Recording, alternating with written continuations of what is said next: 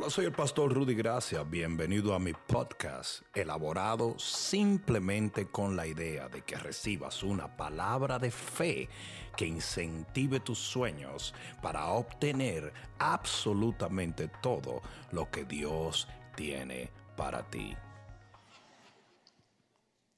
Primera de Reyes capítulo 19 versículo 9, solamente vamos a leer un versículo. La Biblia está llena de preguntas que el hombre le hace a Dios. ¿Por qué cuando Dios te pregunta a ti?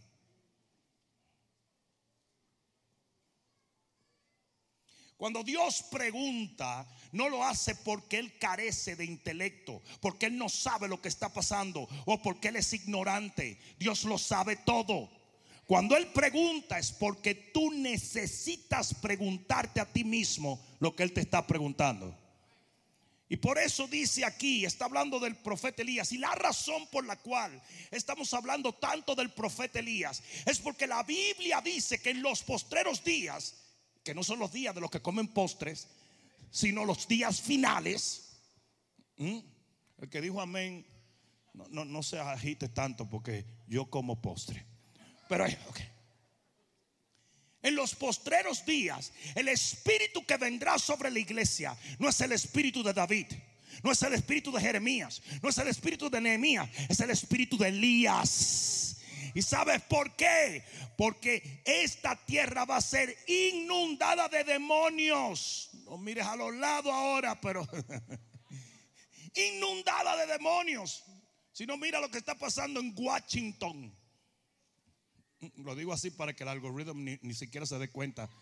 Ahora mismo está confundido YouTube. Washington, Washington. Estado de Washington, que eso en Santo Domingo, que. La tierra será cubierta de tinieblas como en los tiempos de Elías. Pero Dios levantará una generación profética que le va a cortar la cabeza a todo profeta de Baal. La garganta del diablo se va a ir en el nombre de Jesús y la palabra será proclamada en los confines de la tierra y luego el Señor vendrá. Porque este evangelio será predicado y luego vendrá el fin. Escucha esto. Escucha. Elías está metido en una cueva, en cuarentena, digan cuarentena. Dice en el versículo 9 del capítulo 19 de Primera Reyes, y allí se metió en una cueva donde pasó la noche. Y vino a él palabra de Jehová, el cual le dijo, ¿qué haces aquí, Elías? Oye bien lo que el Señor le está preguntando a la iglesia de esta generación. ¿Qué haces aquí? ¿Qué andas buscando encerrado? ¿Qué andas buscando alejado de tu asignación? ¿Qué haces aquí, Elías? ¿Qué estás haciendo? Fíjate que el Señor no le preguntó cómo llegaste aquí. El Señor le dijo, ¿qué es lo que tú haces aquí? Y de esto yo quiero hablar por un momento. Pon la mano en tu corazón y dile, Padre, mi corazón es tuyo. Llénalo de tu palabra en el nombre de Jesús. Amén. Ahora dale el mejor aplauso que le hayas dado al Señor.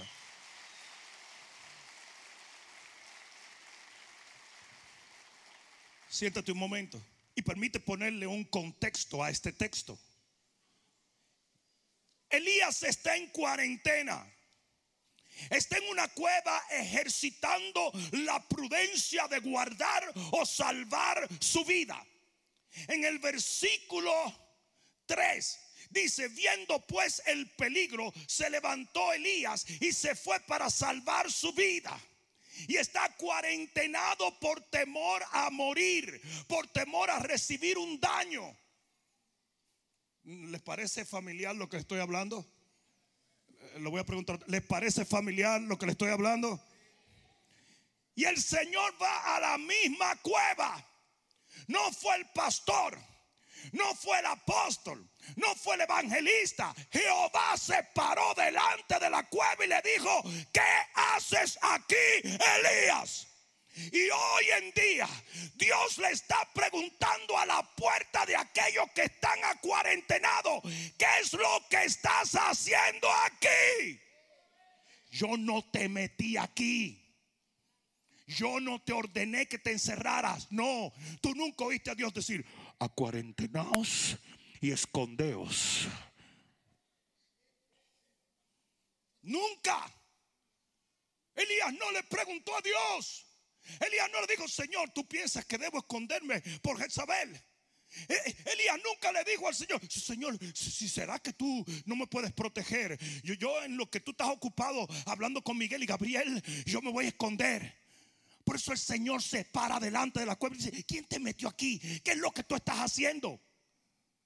¿Y sabe lo que le pudo haber contestado Elías? Porque eso es lo que dice la Biblia. Estoy salvando mi vida.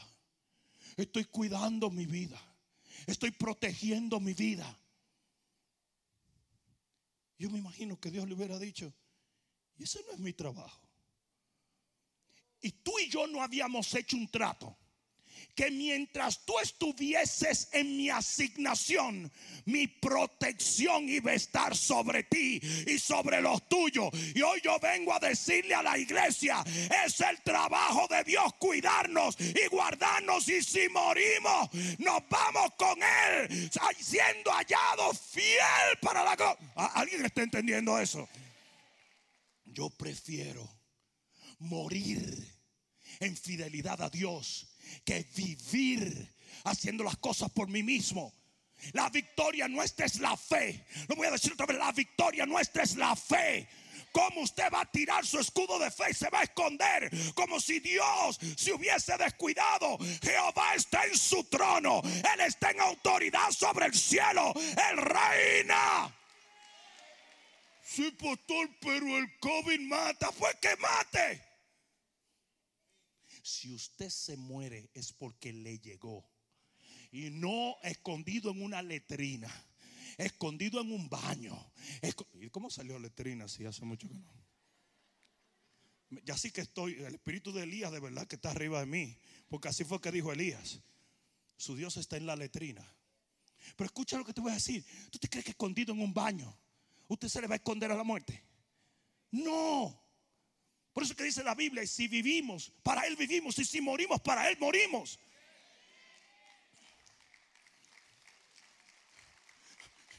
Yo estaba hablando con un ministro y el ministro tenía cáncer y estaba muriendo. Y yo le dije, papá, oye lo que te voy a decir y escúchame en el nombre de Jesús. Si Dios quiere que tú te quedes aquí, no hay cáncer que te mate. Pero si Dios quiere que tú te vayas, no hay oración que te sane. Y Dios lo sanó, lo levantó y está predicando en su iglesia. Esa es nuestra fe. Nuestra fe es que no es doctor Fucher que esté en control, que no son los demócratas, los republicanos, que no es la presidencia quien esté en control del universo, es el rey de gloria. Y yo estoy en sus manos, yo camino bajo sus alas, yo habito bajo su sombra. No hay demonio que me toque, caerán a mi lado mil y diez mil a mi diestra, pero a mí no llegará. Y he sido perseguido. Y he sido criticado por decir esto. Y el día que vea a algunos pastores predicar del Salmo 91, les voy a dar una galleta en la cara. Porque en el 2019 predicaron mucho el cabito bajo la sombra del Altísimo. Y en el 2020, todo el mundo para la cueva. Encuevado. Ahora no, no se sientan mal si Elías fue encuevado, entonces cualquiera puede cometer un error. Yo no creo que fue un error encuevarse. Yo creo que es un error permanecer en ella.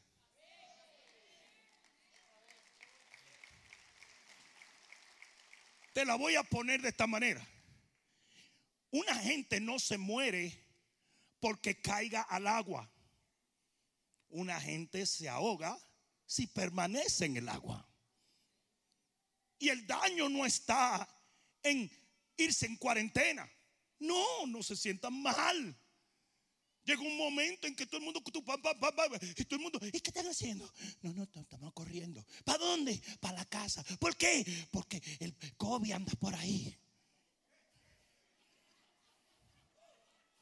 Yo vi un señor que me dijo, ya estaba un poquito viejito y me dijo, no, no, no, no, no, pero la verdad que hay gente mala.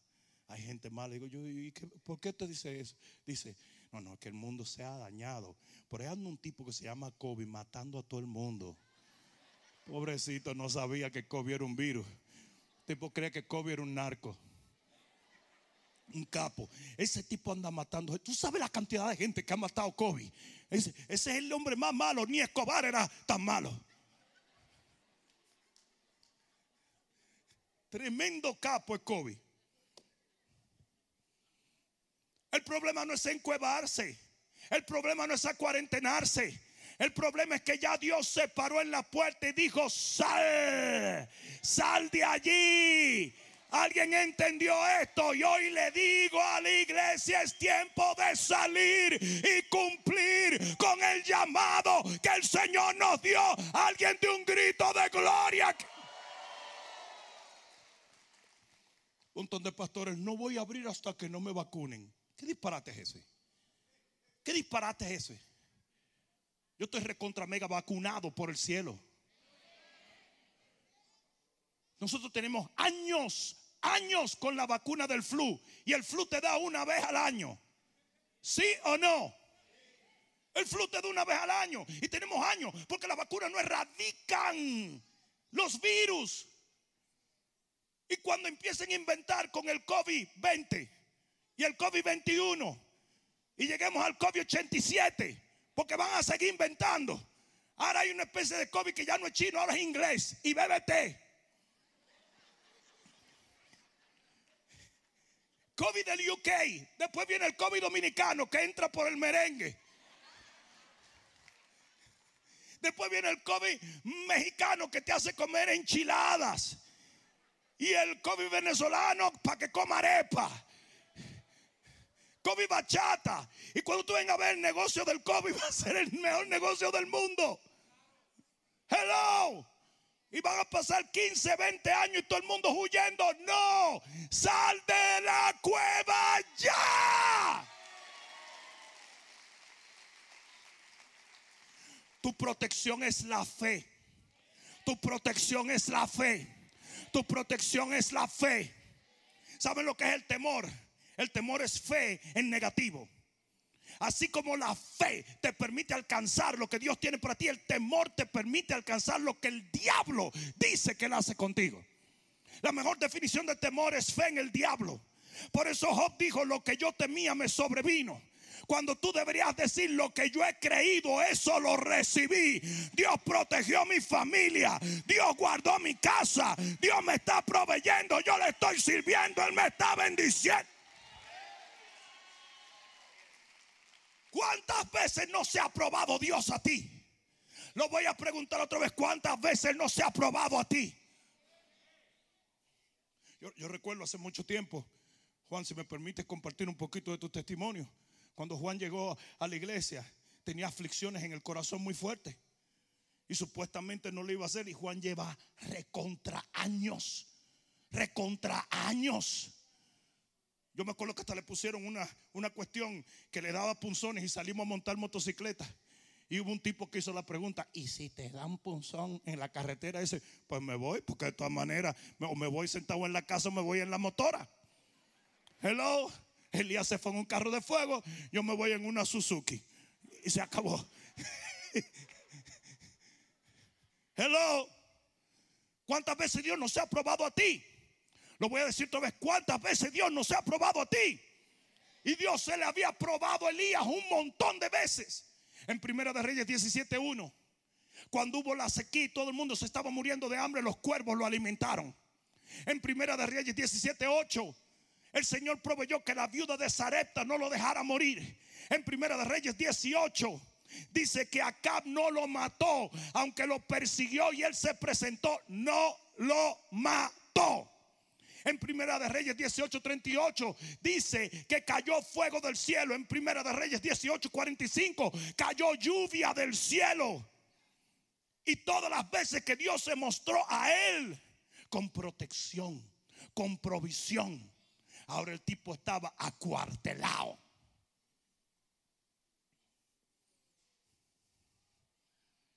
La iglesia está allí. Yo dije, la iglesia está allí.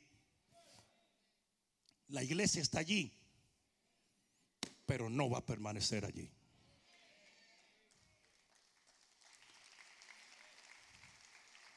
Yo dije, no va a permanecer allí. Dios se para a la puerta de la cueva. Como estoy seguro que ahora mismo está parado a la puerta de la casa de muchos creyentes a nivel global, a la puerta de la iglesia de muchas, de, la puerta de las iglesias de muchas iglesias a nivel global, diciendo qué está pasando aquí. ¿Acaso yo no tengo el poder para guardarte? ¿Acaso yo no tengo el poder para protegerte? ¿Acaso yo no tengo el poder para hacer lo que yo he prometido que yo haré? El que habita el abrigo del Altísimo mora bajo la sombra del Omnipotente. Cuando Mao Zedong declara una persecución contra la iglesia en China, ningún cristiano le hizo caso a esa babosada.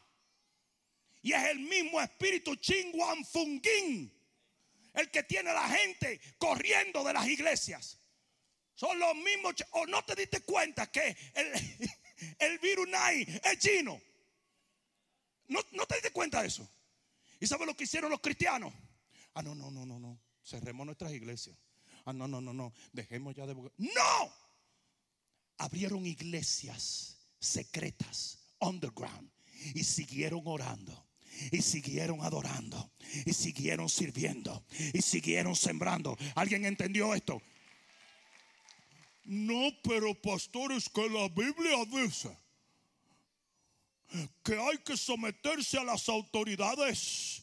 Y Mao Zedong es una autoridad. Mentira del diablo.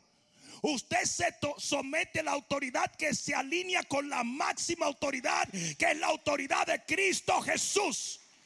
Porque donde hay general no manda capitán. Y el supremo Dios de Israel es nuestra última autoridad.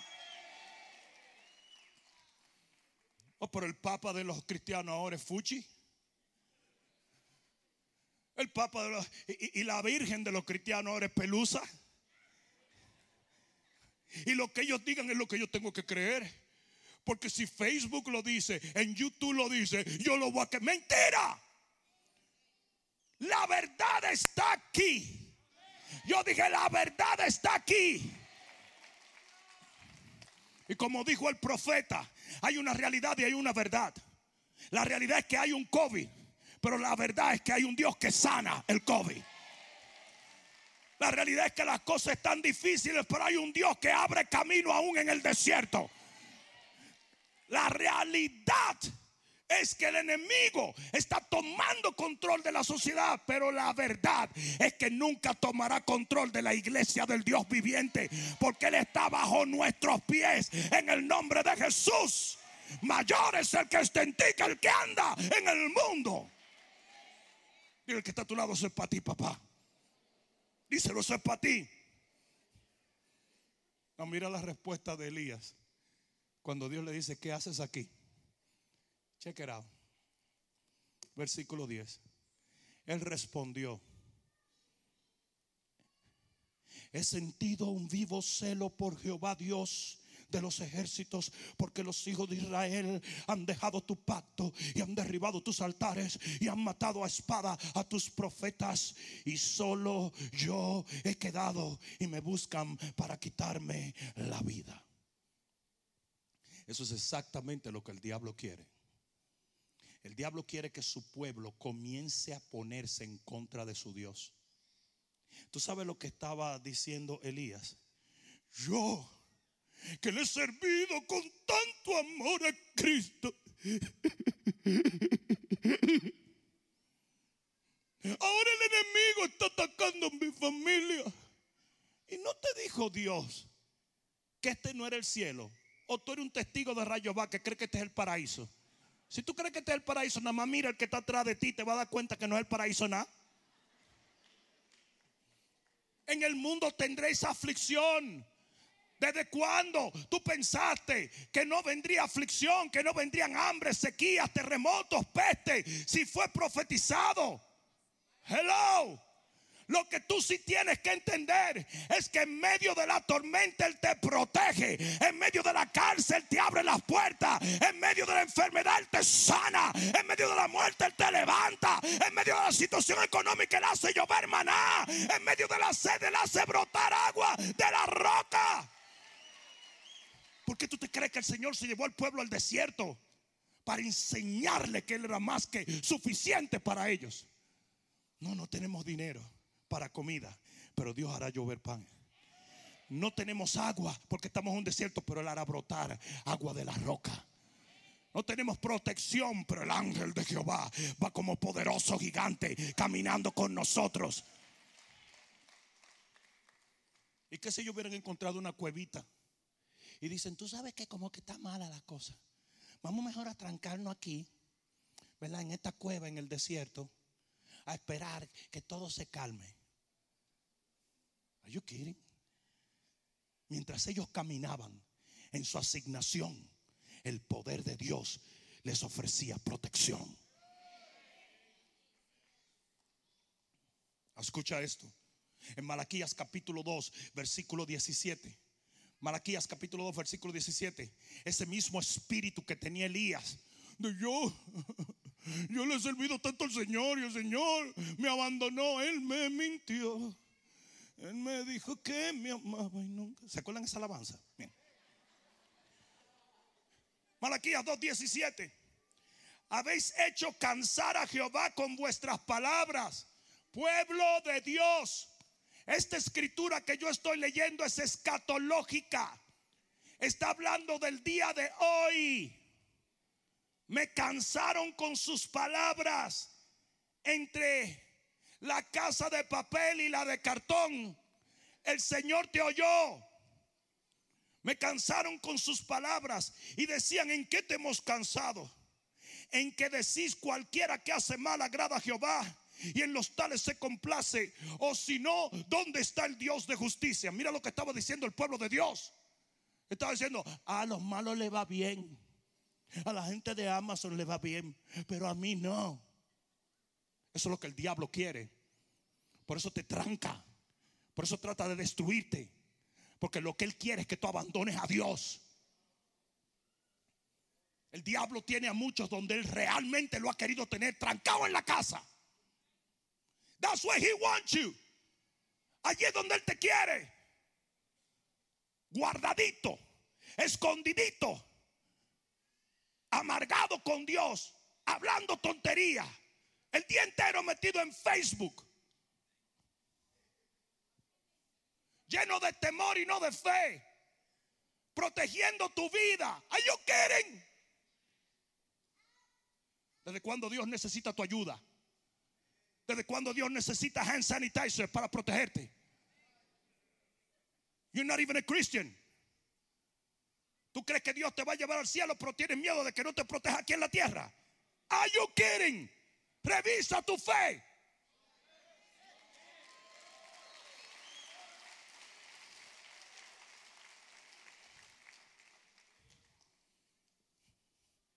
A Dios Rosa le dio el COVID.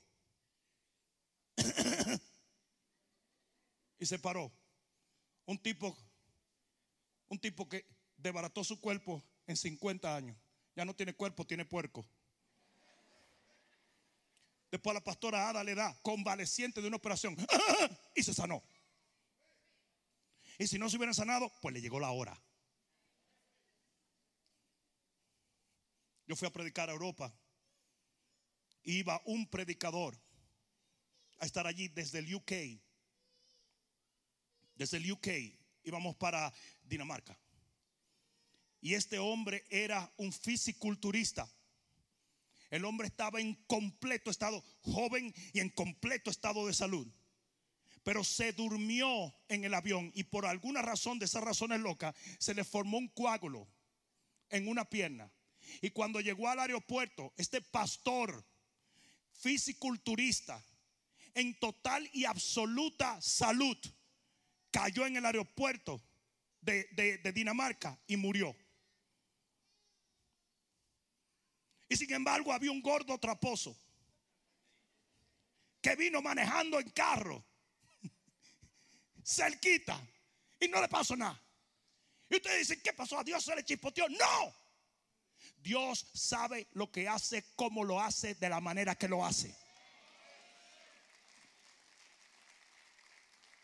O sea, la cantidad de pastores comiendo ensalada y se mueren.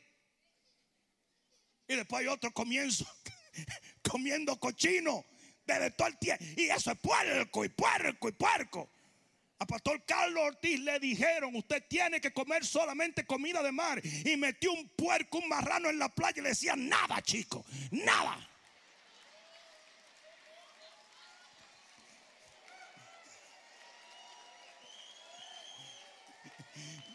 Ya mismo me va a mandar algo ese tipo. Y tú, no, no, no, no, no es que no te cuides.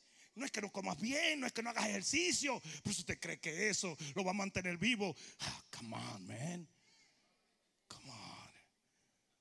El COVID te llega por la, por la puerta de la cocina. ¿Quién es FedEx? No, COVID.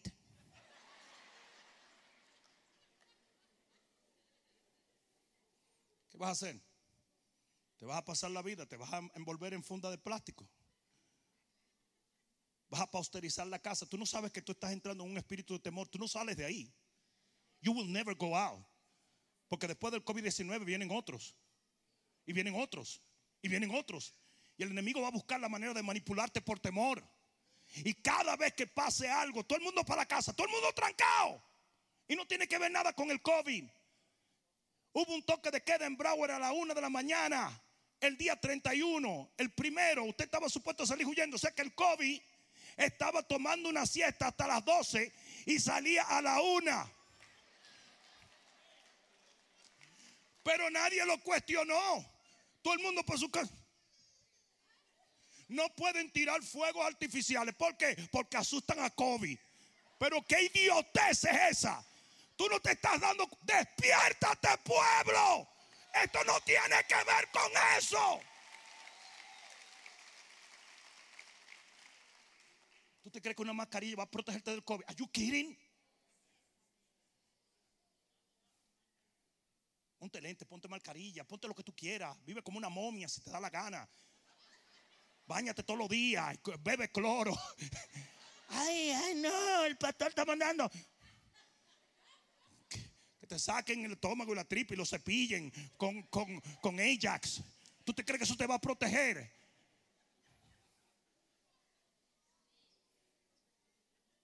Ya se murió uno porque le pusieron la vacuna. Y yo esperando la vacuna para salvarme. Mira San Pedro. Le metieron la vacuna a uno, cayó en el suelo. Cuando el tipo va despertando, ve una bata blanca y le dice, doctor, ¿qué me pasó? Dice, "Mm, mm, yo soy San Pedro. ¿Qué pasó? What?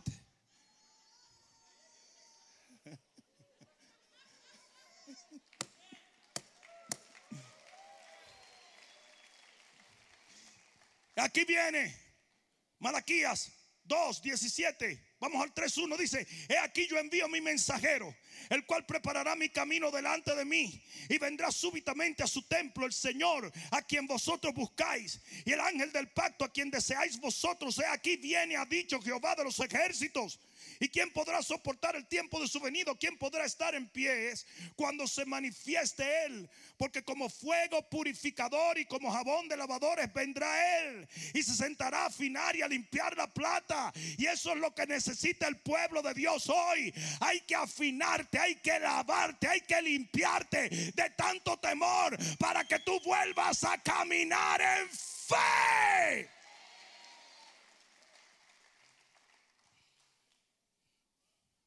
El mismo espíritu que tenía Elías en esa cueva es el espíritu que tienen muchos en sus casas hoy. Tanto que yo le he servido a Dios. Y mira ahora. ¿Desde cuándo? ¿Quién te dijo a ti que tú tenías que estar ahí? Me dice un, hombre aquí en la iglesia, oye pastor, yo quiero que hable con mi esposa. Le digo, pero ¿qué pasó? Eso yo, que mi esposa es de bruto.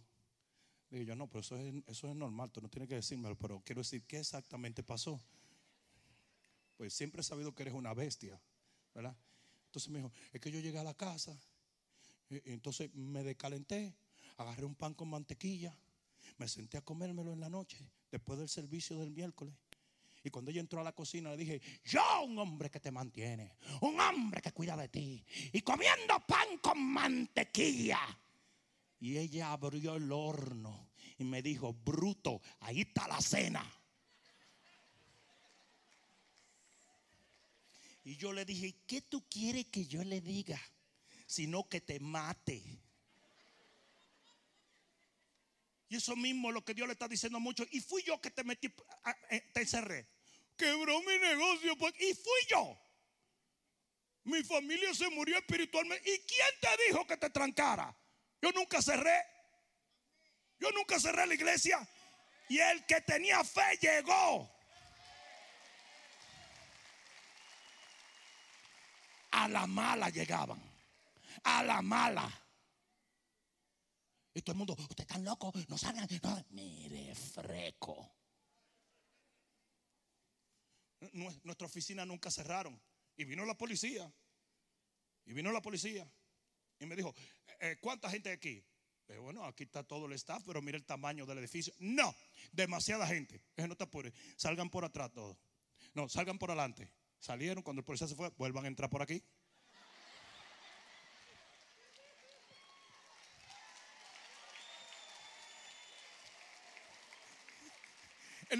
En los, servicios le decía a la gente, parquense esperado. Cuando venía la policía, aquí hay carros, porque hay demonios. Cristianos que pasaban por ahí llamaban. Hay una iglesia reuniéndose. ¿De verdad? Una iglesia reuniéndose. Y yo con todos los, carros esperados, venía la policía y decía, ¿y, estos carros? no, es que yo tengo una colección. Ah, ok. Salían. Bruto, bruto. Bruto.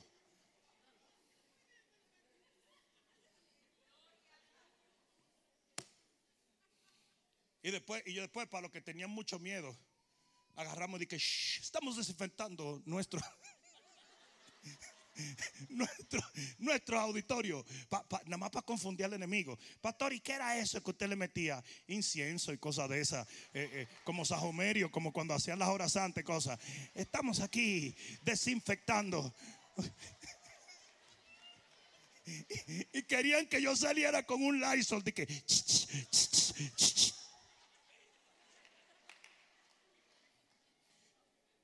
y me quisieron sacar, me sacaron de la televisión cristiana. Usted está predicando otro evangelio. ¿Cómo otro evangelio?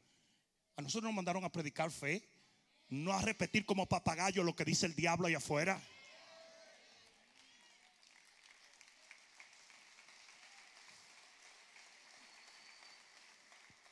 No me incomoden, ¿eh?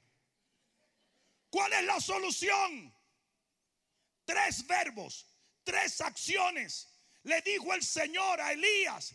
Y son las tres cosas que yo le digo hoy a la iglesia de Cristo. Número uno, a la puerta de esa cueva Jehová le dijo, sal fuera.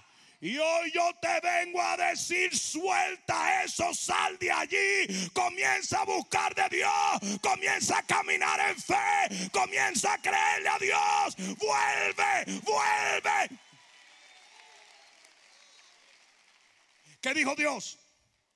En el versículo 11, ¿qué dijo Dios? ¿Qué dijo Dios? ¿Qué dijo Dios? Deja tu zona de protección. Deja tu zona de confort. Deja tu zona. Ustedes saben una cosa. Oigan lo que les voy a decir. Cuando, cuando, cuando eh, David se iba a enfrentar a Goliat, le prestaron una armadura. Saúl le dijo, protégete, guárdate. Y David se quitó la armadura y se le trayó a Saúl en la cara. ¿Por qué? Porque si él se ponía esa armadura significaba que él estaba creyendo en él. Pero él no estaba confiando en él. Si David se llega a enfrentar a Goliat con esa armadura, se muere. Porque no hubiera podido enfrentarle en fe. Esa es la cuerda que yo cojo con la gente que se para en los semáforos. Yo estoy disfrutando mi Harley. Bishop, el casco, métase con su marido, chismosa. Y después los brutos ponen en el internet, si yo pongo una foto, es que hay que obedecer las leyes. ¿Leyes de que si en Florida no es ley? Pero hablan porquería por hablar porquería. No me voy a poner ningún casco porque yo tengo el derecho de craquearme la cabeza si me da la gana. Y si me la craqueo porque a Dios le dio la gana que me la craqueara. Porque conmigo ve el ángel de Jehová. ¿Ustedes creen que Elías paró el carro de fuego del Señor? Un, momento, Señor. Juliana, tráeme el casco que voy en un carro de fuego a subir al cielo. Tráeme el carro. No, ese no, niña. Ese de bicicleta. Tráeme el otro, que cubierto, completo. Métase con otra gente. Pastor, ¿es verdad que usted no se pone el cinturón? No me pongo el cinturón nada. ¿O tú crees que Elías se ponía cinturón en el carro de fuego? ¿Dónde está en la Biblia que hay que ponerse cinturón?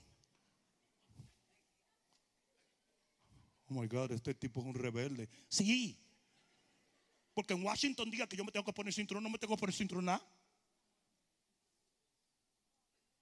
Ya tú vas a ver dos o tres idiotas. La gente de Sion se pone cinturón. Tercera de Crónica 27.8. Son idioteces, señores. Tú ven un avión. Adi sabe lo que estoy hablando. Pero tú ven un avión. Y para aterrizar, usted tiene que subir la silla. ¿Para qué? Como que el avión se traya y cuando estén buscando, este no subió la silla. Este se quemó, mira, está chicharrado. Mira. Y este se quemó, pero menos porque tenía la silla más para adelante. Tú ves. Si ese avión se traya, mi compa, con silla abajo, silla arriba, usted se achicharrona. Y si Dios lleva ese avión, silla arriba, silla abajo, cinturón, usted llega. Yo dije, usted llega. Usted llega. Aquí hay una familia que se cayó en un avión. Y están vivitos. Gente muy linda.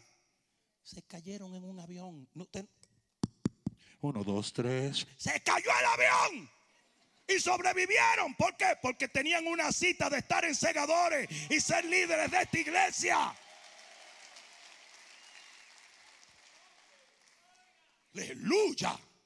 Yo dije, aleluya. Alguien diga amén. El que no está dentro de la, de, la, de la voluntad de Dios se ahoga en un vaso de agua. El que está dentro de la voluntad de Dios, un océano, no lo puede ahogar. sal fuera. Hoy le digo a la iglesia, sal fuera. Esta es la palabra de Dios, sal fuera. Dios no te metió allí, pero sí te quiere sacar de allí.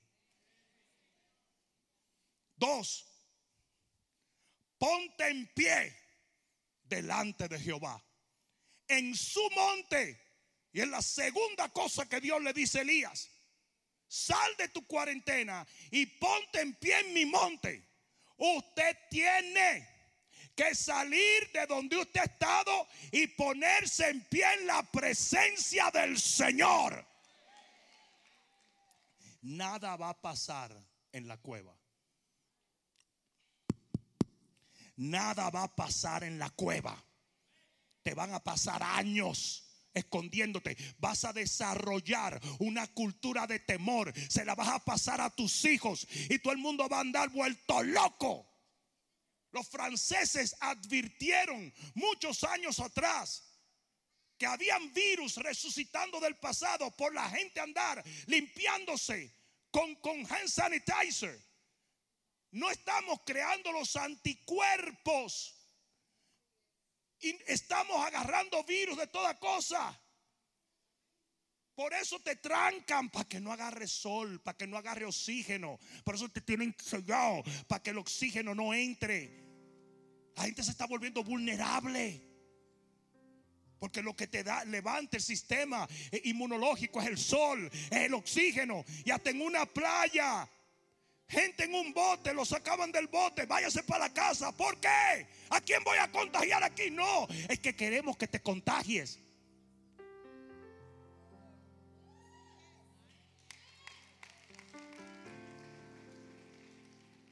Explícame esa lógica, Juan. Explícamela, Jaime. Yo estoy en un bote solo. Yo vi un tipo que lo arrestaron por andar en uno de esos paddle boards. ¿Sabes lo que son los paddle? Como unos surfing. El deporte más idiota que yo he visto, pero eso, es otra cosa. Pero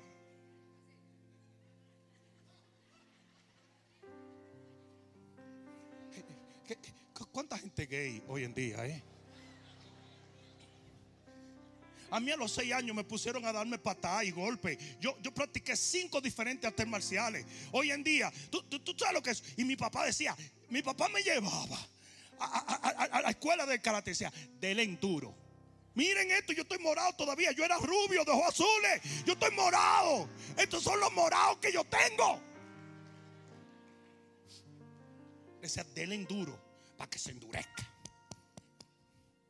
Hoy en día se pasan jugando, jugando maquinita, Fortnite. Manganzonazo. Salga para afuera. A mí me dijo un tipo, yo nunca me peleé con nadie, nunca me di una trompa con nadie. Yo dije, tú no sabes de lo que tú te has perdido. Tú te imaginas, tú no te imaginas el placer que se siente desahogarse a, a puro leñazo con alguien. Eso es una terapia. Yo tenía un primo que me decía, vamos a darnos y después quedamos amigos. ¿eh? Yo decía, claro, primo. Y después nos sentamos. Tú estás aprendiendo, chico. Ay, qué violento. How gay.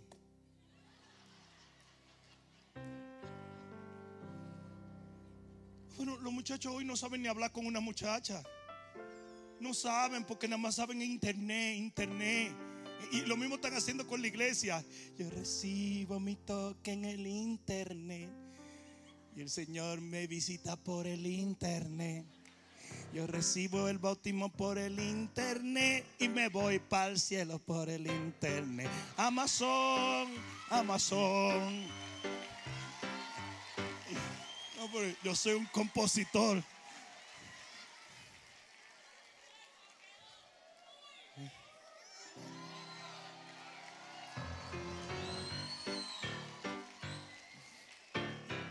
Llamar a Carlos Ortiz para que te arregle a ti. Yo ni siquiera me había dado cuenta que este es el que chequea a uno para el avión. Y ahorita mismo viene alguien a decir, yo conozco a Adi, dame un sitio bueno por ahí. Mira esto. Le dijo, sal fuera. Y es lo primero que la iglesia tiene que hacer. Salir fuera. Tenga el coraje de romper con el condicionamiento de temor que te han puesto. ¿Me escucharon? Luego le dice, ponte en pie ante Jehová en su monte. Ten el coraje de venir a la iglesia y pararte delante del Señor.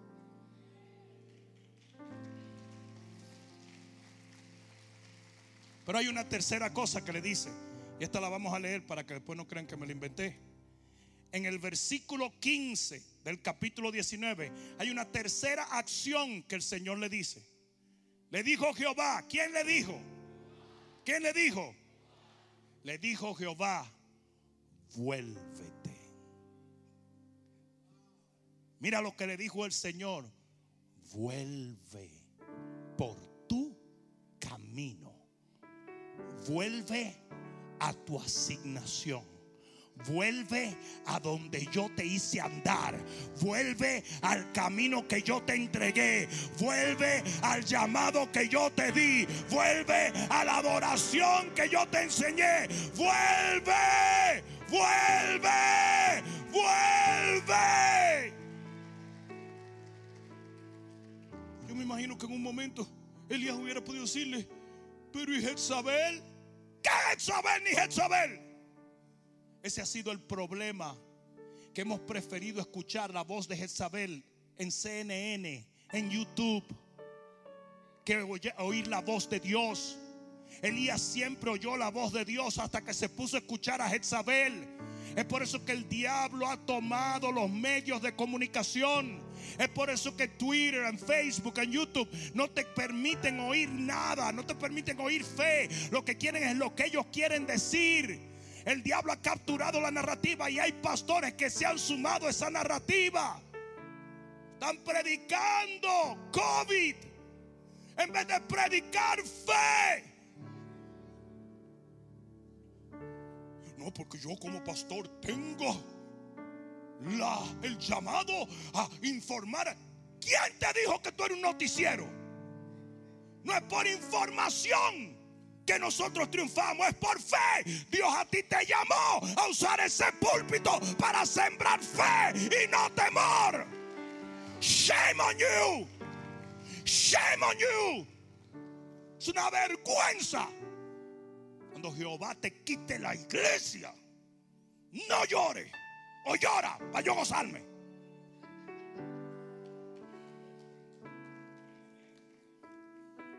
Y Dios le va a quitar el ministerio a muchos hombres.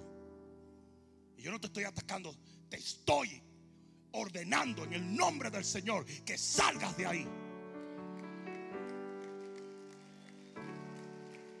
Vuelve a tu camino. Vuelve a tu llamado. Vuelve a predicar la palabra. Vuelve a sembrar fe. Sal de esa cueva, ponte en pie en tu llamado y haz lo que Dios te ha ordenado en el nombre de Jesús. ¿Saben lo que pasó con muchos ministros, entre comillas?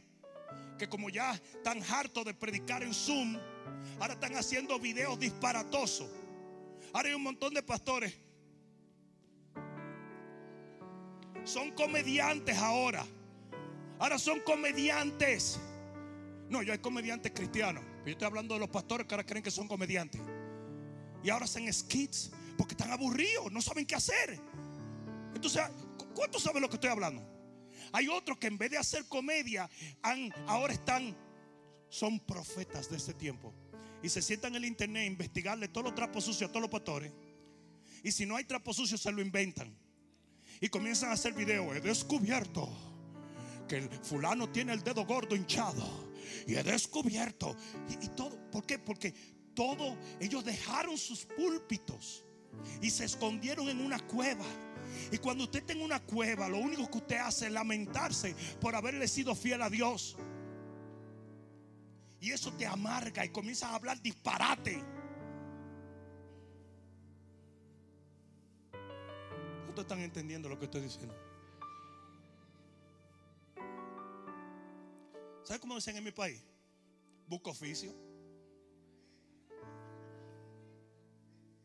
Busco oficio. ¿Tú sabes lo que mi papá hacía si yo le venía con un chisme de alguien? Me daba una pecosada. Vete a hacer lo suyo. ¿Tú sabes lo que dice mi papá? ¿Ya tú arreglaste el cuarto? No. ¿Y para qué anda hablando disparate? ¿Busco oficio? Yo le digo a, a todos eso.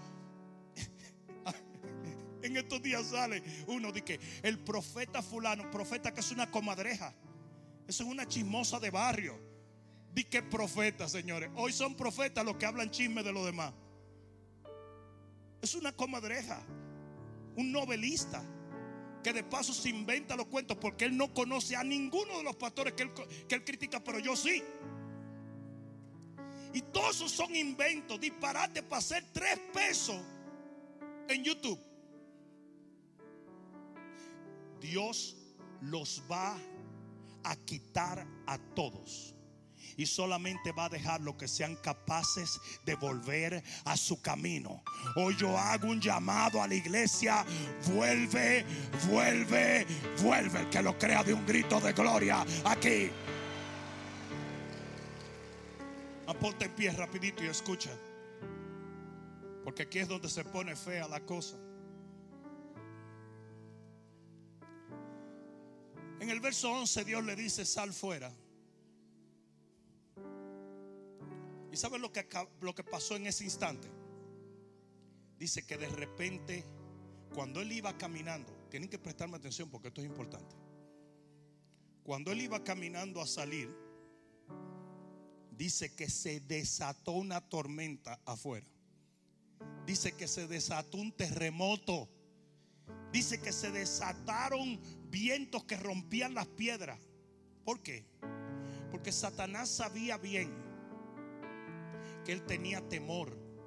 Y como él tenía temor de salir de la cueva, él se ocupó, porque dice que no fue Jehová que hizo ese viento. Dice que no fue Jehová que hizo ese terremoto. Si no fue Jehová, ¿quién lo hizo? El diablo. Y oye esto. Como Elías tenía temor de salir de su cuarentena, el diablo sacudió la tierra para que no saliera. Lo trató de intimidar. Pero ¿sabes lo que Elías hizo? Él cambió su frecuencia. Ah, this is, this is important. Cambió su frecuencia. Él aprendió, Pedro, él aprendió, oye esto, que ya él no podía oír a Jezabel, que ya él no podía oír el terremoto, que ya él no podía oír la voz del temor. Y dice que oyó el silbido apacible.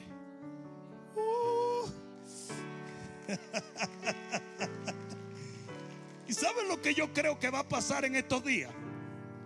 Que algunos van a decir a esta propuesta de volver, no, el diablo está allá afuera. ¿O no? En cinco años entraremos otra vez en la iglesia. Pero hay otros que van a decir, "Mm, mm". Eso es lo que Dios está diciendo. Si Dios me dijo que saliera y me pusiera en pie, aunque tiemble la tierra, aunque soplen los vientos, aunque vengan terremotos, aunque el enemigo grite, yo voy a salir y voy a volver y me voy a poner en pie delante de alguien de un grito de gloria. Aleluya. Yo dije, aleluya. Oye bien lo que te voy a decir. Tú necesitas sintonizar la voz del Espíritu de Dios. Ya está bueno de oír hombres de Dios entre comillas que en vez de predicar fe están predicando temor. Y no, no, no, no, no tengo broncas con mis consiervos.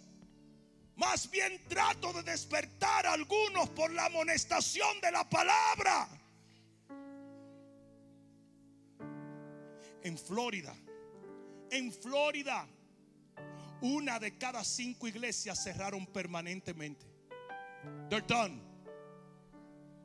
En New York, tres de cinco cerraron permanentemente. ¿A dónde quedará la asignación que Dios confió a esta generación si continuamos en esta porquería? Si vivimos, vivimos para Él. Y si morimos, morimos para Él.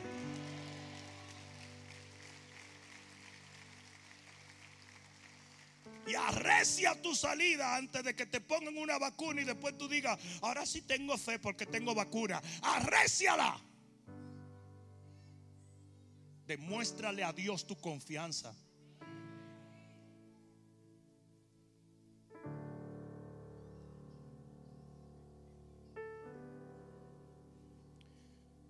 Al JJ, ese negrito elegante y fino, tipo fino, fino. Eso es un Oreo cookie. Ese negrito que está allí, chulísimo. Un día estábamos, estar chiquitico y estábamos celebrando su cumpleaños. Y le han traído un Barney que hablaba. El único dinosaurio gay que existe en el mundo entero. Si Barney se llega a ver en Jurassic Park y le dice al T-Rex, I love you, you love me. Pero mira esto. El tipo no estaba esperando esto. En realidad ni le gustaba mucho Barney. Pero yo creo que fue Vanessa que se puso a inventar. Porque ella sí le gustaba. Y cuando viene este Barney que habla, ese tipo se ha mandado a correr. Se mete dentro de la casa. Se mete en su cuarto y se mete abajo de la cama. ¿Y ustedes creen que era fácil sacar ese negro de abajo de esa cama? Para cómo ustedes saben que cuando los muchachos no quieren que tú lo agarres, no hay manera. Yo me tiraba de un lado y el tipo jalaba los dos piecitos esos cortos que tenía. Y cuando daba la vuelta, jalaba los dos piecitos para acá. Yo no entiendo cómo esa cama se convirtió en algo imposible para mí. Y uno que siempre ha estado un poquito rechonchito no podía, no cabía en la cama. Pero el tipo se metió abajo de la cama. ¿Tú sabes lo que tuvimos que hacer? Tuvimos que decirle a Barney que se vaya. Mis 80 pesos se fueron ahí. Y hubo que convencer a este tipo que ya se fue Barney. Al rato el tipo salió, miró por la ventana, vio que no estaba Barney y salió a jugar. Era su cumpleaños. Mira, el problema no fue que se encuevaron. El problema es que si Dios te está diciendo que salga, ¿cómo te vas a quedar allí adentro? Ustedes se imaginan que Elías le hubiera dicho al Señor, yo estoy aquí porque Jezabel dijo que me iba a arrancar la cabeza y el Señor te dice, pero ¿y desde cuándo Jezabel tiene más poder que yo? ¿Desde cuándo el COVID tiene más poder que yo? ¿Desde cuándo los gobiernos tienen más poder que yo?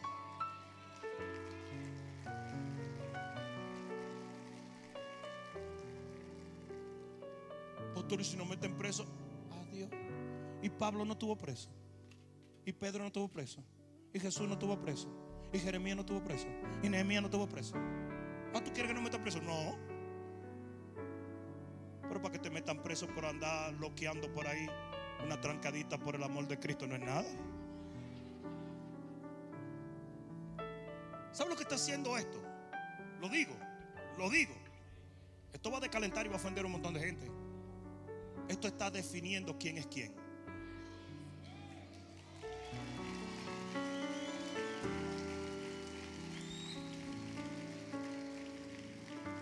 Miren, yo estoy mirando aquí, yo veo gente que fueron sanados de cáncer. Yo veo gente que debieron estar muertos y están vivos. Yo veo gente que en sus peores momentos en sus negocios, Dios revivió sus negocios. Y algunos que debieron estar divorciados están abrazaditos aquí ahora mismo.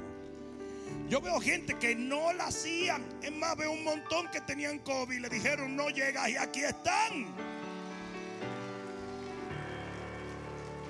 Pues lo que usted va a hacer es que usted va a ir allá afuera y usted va a jalar por los pies a la gente para que salga de la cama.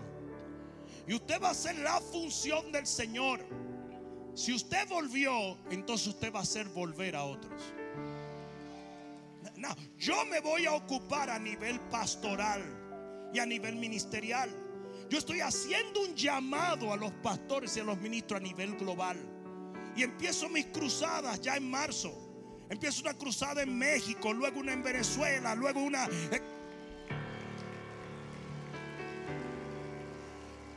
Y si no va la gente, pues voy yo. Pues voy yo.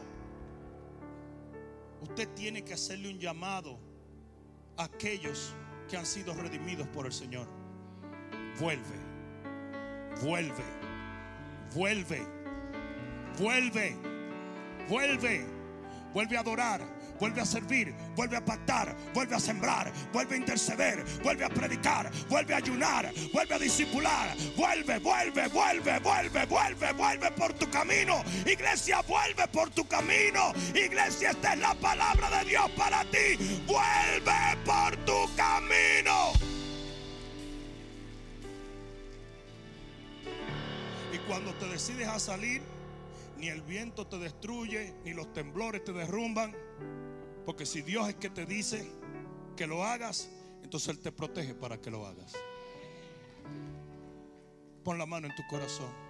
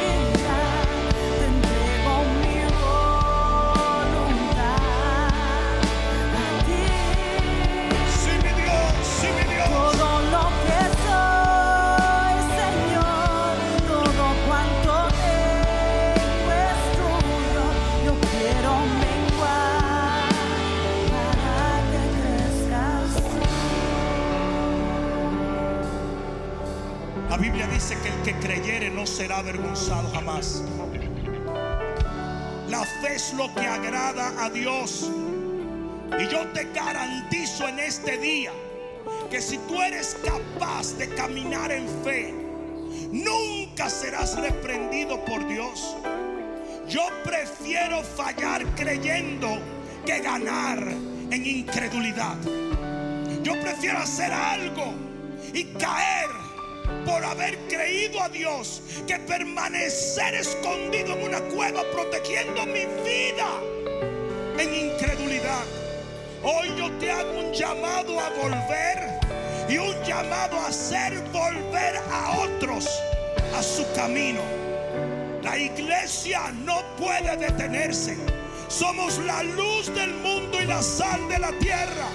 Y por más amenazas que Jesús tuvo para no hacer aquello que su padre le asignó, él prefirió morir antes que detener el plan divino.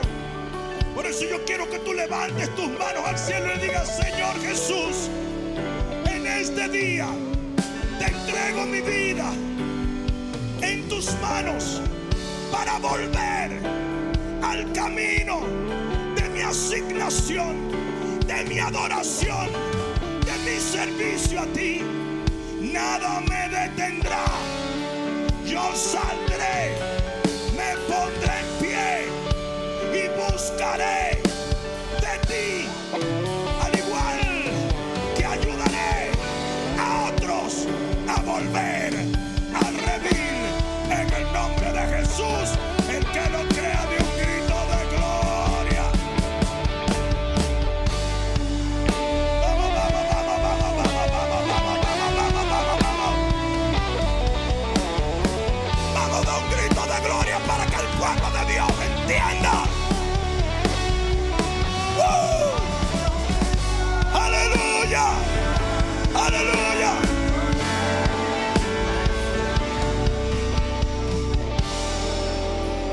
¿Sabes por qué dice la Biblia que el escudo de la fe apaga los dardos? Porque si no los apagara, quizás esos dardos te pudieran detener. Pero la razón por la cual Dios, cuando tú caminas en fe, apaga los dardos, es para que ni un solo de esos dardos te detenga. Algo que dijo el profeta y amigo Ronnie fue que las puertas del Hades no era que estábamos escondidos detrás de las puertas y que el Hades no venga, no. Cuando dice que las puertas del Hades no prevalecerán contra nosotros, quiere decir que cuando nosotros marchamos, hasta las puertas del infierno tienen que caer delante de nosotros. Cuando usted se decide a rescatar a su familia, así estén escondidos detrás de las puertas del infierno, usted va y lo rescata, lo arrebata y lo trae otra vez. Cuando su bendición está detrás de esas puertas, nadie te puede detener. El temor te hace débil, pero la fe te hace imparable.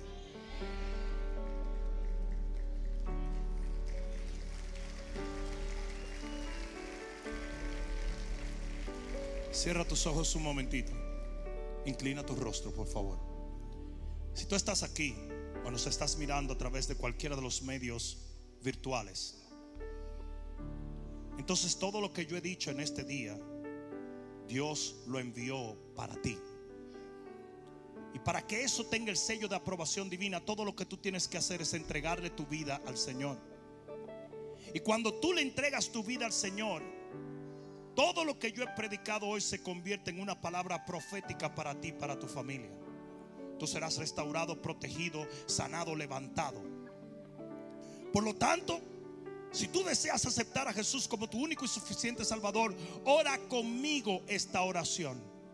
Dile, Señor Jesús, en este día me arrepiento de todo mi pasado y acepto tu evangelio, creyendo que tú moriste en la cruz para limpiar mis pecados y al tercer día de tu muerte resucitaste para hacerme vivir eternamente. Desde este día en adelante, yo viviré para ti, por ti y en ti. Y nunca más, dilo bien fuerte, nunca más, otra vez, nunca más volveré atrás. Gracias Señor por haber salvado mi alma en este día. Ahora dale un fuerte aplauso al Señor. ¡Uh! Vamos a dárselo fuerte. Ah, si tú hiciste esta oración, levanta tu mano solo para que te saludemos. Dios te bendiga allá detrás. Dios te bendiga. Alguien más, Dios le bendiga. Por allá, Dios le bendiga. Dios te bendiga, mi amiga, mi amigo. Dale un fuerte aplauso a ellos. Veo tu mano también.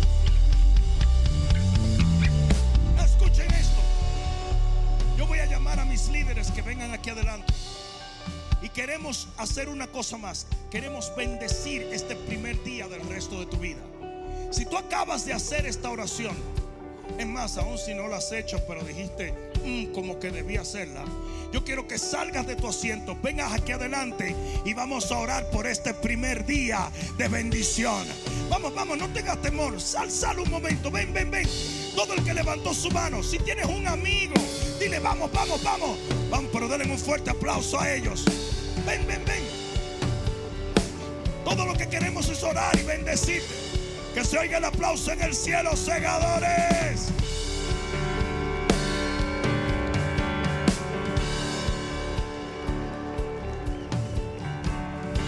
Fuerte el aplauso, señores, fuerte el aplauso.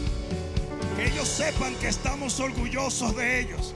Que los recibimos con los brazos abiertos. ¡Wow! ¡Qué familia más linda! Dios les bendiga, bienvenidos. ¡Wow! Segadores. Dios está haciendo algo glorioso aquí. Aleluya. Ahora, déjeme decirle una cosa antes de avanzar. Yo sé que algunos de ustedes vinieron de Nueva York. Yo les voy a decir una cosa, traigan la pizza, pero no traigan el frío. Los que están viniendo de Nueva York y están trayendo este frío, no se metan en problemas. Es porque el frío de hoy es de Nueva York. Hay dos o tres que están amargados con lo que yo acabo de decir. Estoy jugando, chico. Cierra un momento tus ojos. Padre, yo bendigo estas familias en el nombre de Jesús. Y decreto, Señor, mediante la fe y la autoridad que tú nos confieres como tu iglesia, que los próximos días serán días de evidencia de tu poder sobre sus vidas. Padre, hoy voy a decretar en fe que en menos de una semana ellos van a ver respuesta que les van a afirmar y a reafirmar a ellos que están caminando bajo tu sombra. Donde hay enfermedad, sanarás. Donde hay angustia, recibirás paz. Donde hay dolor, el Señor curará todas tus emociones y te demostrará que un día en su presencia es más que suficiente para que aquello que has soñado y has anhelado se cumpla en el nombre de Jesús. Yo bendigo tu matrimonio, tus planes, tus sueños, tus hijos, tus hermanos y desde este día en adelante, desde este momento en adelante. El Señor será tu pastor y nada te faltará. En el nombre poderoso de Jesús, el que lo crea diga amén, amén y amén. Espero que esta palabra cale profundamente en tu alma y que se convierta en pasos de fe que te permitan llegar al destino que nuestro Señor ha trazado delante de ti y de los tuyos. Dios te bendiga.